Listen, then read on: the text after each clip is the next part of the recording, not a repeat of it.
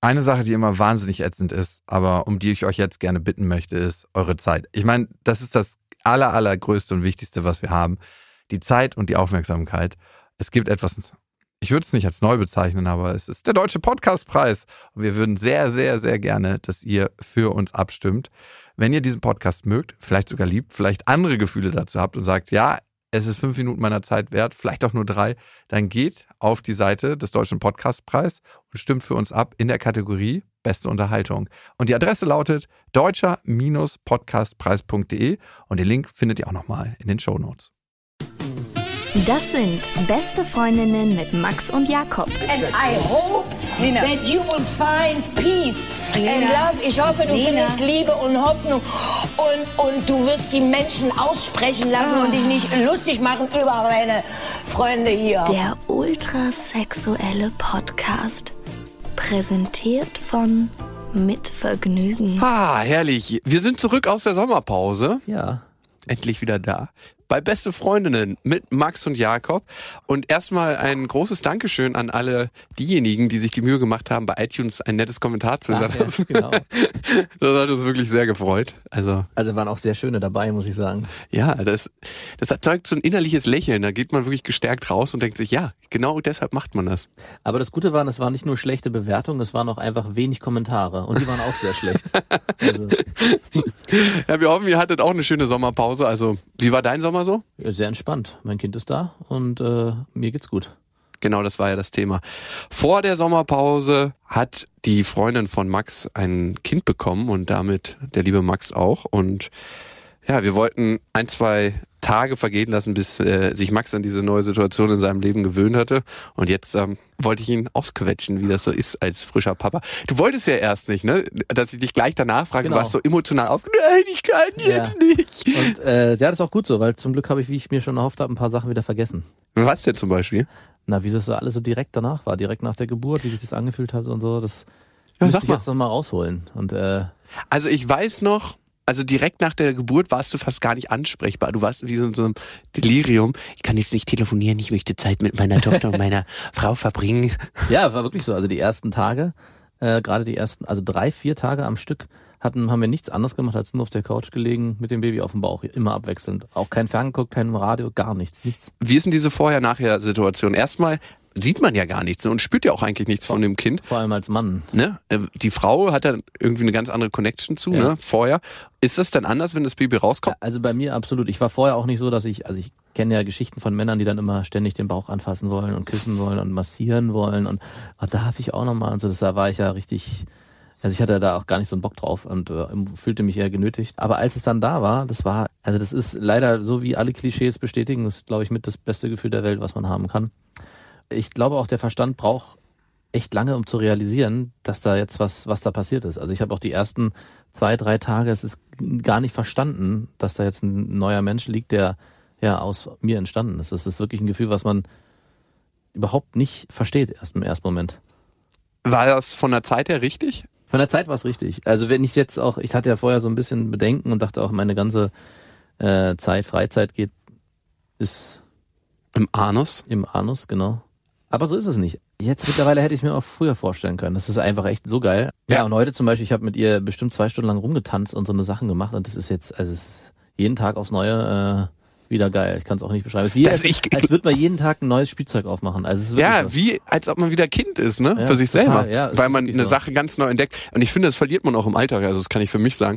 Dieses Neuentdecken, dass man sagt, das ist schön. Für mich ist ja das ganze Leben wie aus der Konserve. Ne? Ich habe ja alles schon tausendmal erlebt und das schmeckt so fad. Das ist Ja. so, wie wenn man jeden Tag sein Lieblingsgericht isst. Irgendwann schmeckt es nicht mehr. Aber wenn man sowas hat, was man wirklich vorher noch nie erlebt hat, dann ist es so ganz besonders und neu. Wie wird das mit dem zweiten Kind, ist die Frage. Ne? Ob Ja, das denn ein Konservending ist. Das, das habe ich mich heute auch gefragt, wie das mit dem zweiten Kind ist. Aber ich glaube, man vermisst, warum man überhaupt, nein, nicht nur, aber dieses, dieses Gefühl, dieses, wenn man dieses Baby in der Hand hat und wie das gerade auch in dieser ersten Phase so viele kleine Schritte macht, die man direkt mitbekommt und dieses Gefühl, diesen kleinen Menschen in der Hand zu halten, ich glaube, das äh, verliert man dann, wenn man, also das wird mit der Grund sein, warum man dann ein zweites Kind zeugt. Irgendwann so mit drei werden aus diesen kleinen, diesen Das ist mir nicht mehr frisch genug. Jetzt muss ein neues her. Die sind dann äh, nicht, sind zwar immer noch süß und tolle Kinder, aber dieses Babygefühl ist nicht mehr da. Und vielleicht ist es auch Motivation für viele Familien, acht, neun, zehn Kinder zu bekommen.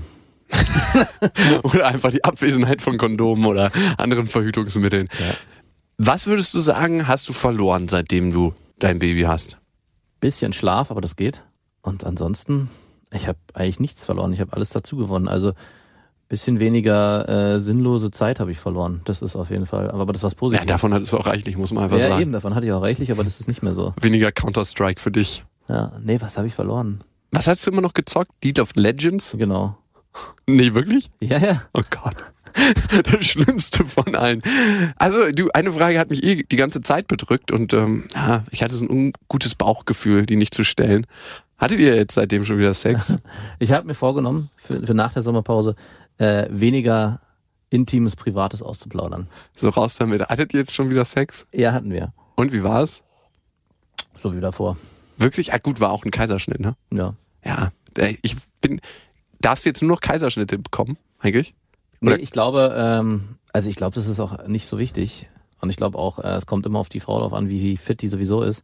Und ich glaube auch für das Baby ist es besser, wenn es kein Kaiserschnitt ist. Ja, ja. Dieses, dieser Rauskampf und so. Genau, ist- hab ich auch gehört. einfach- Dieses selber loslösen, das ist, glaube ich, eine Sache, das können wir auch nicht verstehen. Also eine Kollegin von mir hat letztes Mal auch gesagt, äh, das fand ich immer sehr interessant, die Sinne, die Babys haben, was die wahrnehmen, das äh, verstehen wir alles gar nicht. Also die sind so auf ihrer, in ihrer eigenen Welt, in ihrem eigenen Wahrnehmungsprozess so feinfühlig, was man ja auch immer sagt.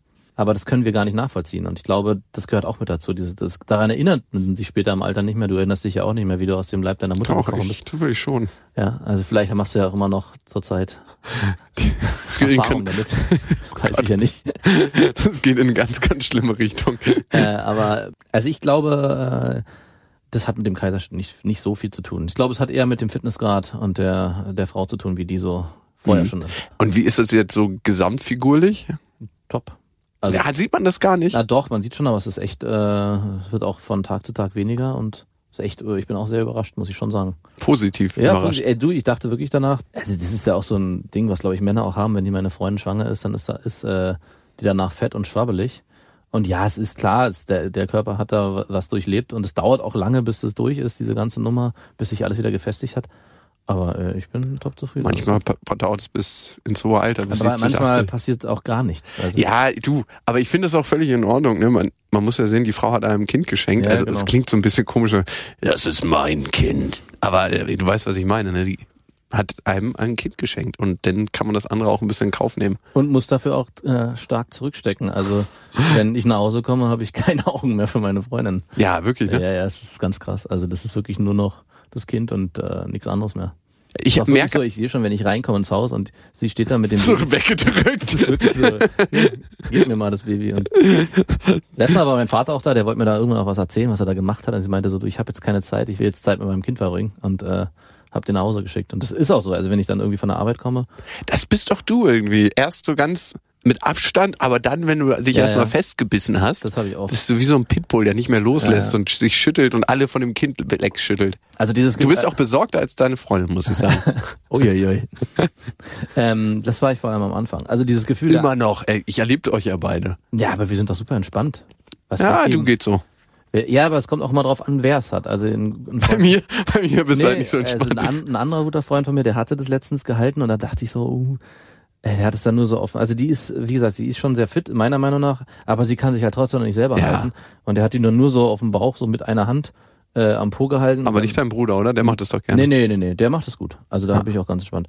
Und dann hat er sie nebenbei getrunken und dann sage ich, ey du, ich weiß ja, wie sie ist, sie zuckt manchmal einfach so nach hinten, das machen Babys auch. Ja. Da hast du keine Chance. Also da Oh, nee, das da. Nee, nee, da Ja, gut, klar. Macht die Hand dahin und so. Aber du, wir sind, also ich weiß nicht, ich empfinde uns eigentlich halt sehr entspannt. Jeder, der sie nehmen will, kann sie nehmen, kann sie tragen und ich nehme sie nur dann, wenn derjenige es nicht mehr aushält. Das ist eigentlich das, was passiert bei den anderen. Die, die gucken dich als Eltern immer an, mache ich hier alles richtig, ist alles richtig? Oh, sie weint jetzt, Gott, was habe ich falsch gemacht? Obwohl das meistens gar nicht damit zu tun hat, dass er die irgendwie falsch gehalten hat, sondern weil sie einfach wahrscheinlich Hunger hat, die Windel voll oder Bock hat zu schreien.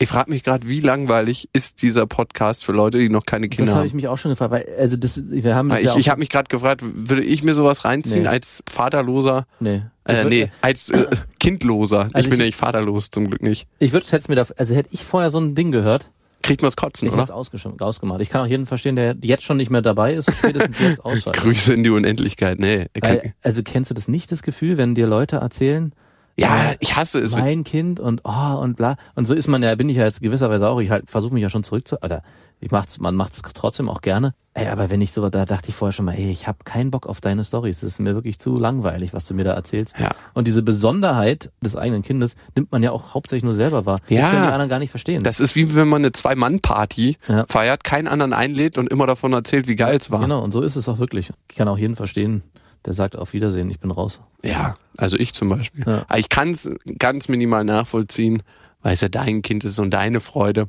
Und ich habe dich noch nie so freudig erlebt. Innerlich ruhend, muss man auch sagen. Ja. Es ist Ruhe eingekehrt. Vorher war schon viel Ruhe in deinem Noch Leben. mehr Ruhe. Nee, aber es ist schon nochmal ein anderes Gefühl. Ich glaube, es ist so ein bisschen wie ein Baum pflanzen als Mann. Mhm, ist es auch. Also, welche Erfahrung ich auch direkt im Krankenhaus auch gemacht habe, ich habe es vorher schon gehört und das ist so für mich das, äh, also vorher habe ich Babys jetzt auch nicht irgendwie toll gefunden und dachte, ja, sind jetzt nett und sehen, manche sahen süß aus, aber in dem Moment, wo das eigene Kind geboren wird und du das siehst, sind alle anderen Kinder, und das ist jetzt immer noch so, alle anderen Babys sind hässlich wie die Welt. Also es ist wirklich so, Wirklich? ja, es ist nur dein Kind ist hübsch, nur du hast das beste Baby. Alle anderen Babys, die sind hässlich wie die Nacht. Das ist unfassbar. Ich hätte es auch nicht gedacht. Klar, es gibt da so Unterschiede. Manche sind noch besonders hässlich und manche nur ein bisschen. Aber äh, Äh, ja, ich glaube, ähm, evolutionspsychologisch ist es leicht aufzuschlüsseln. A, sieht das Kind natürlich dir sehr ähnlich. ja, damit du es nicht abstößt und schlachtest. Also wie der Löwenmann, der in ein neues Rudel kommt und die alten Kittens da nicht akzeptiert. Und zweitens bist du deinen Anblick gewohnt und Menschen mögen immer das, was sie gewöhnt sind.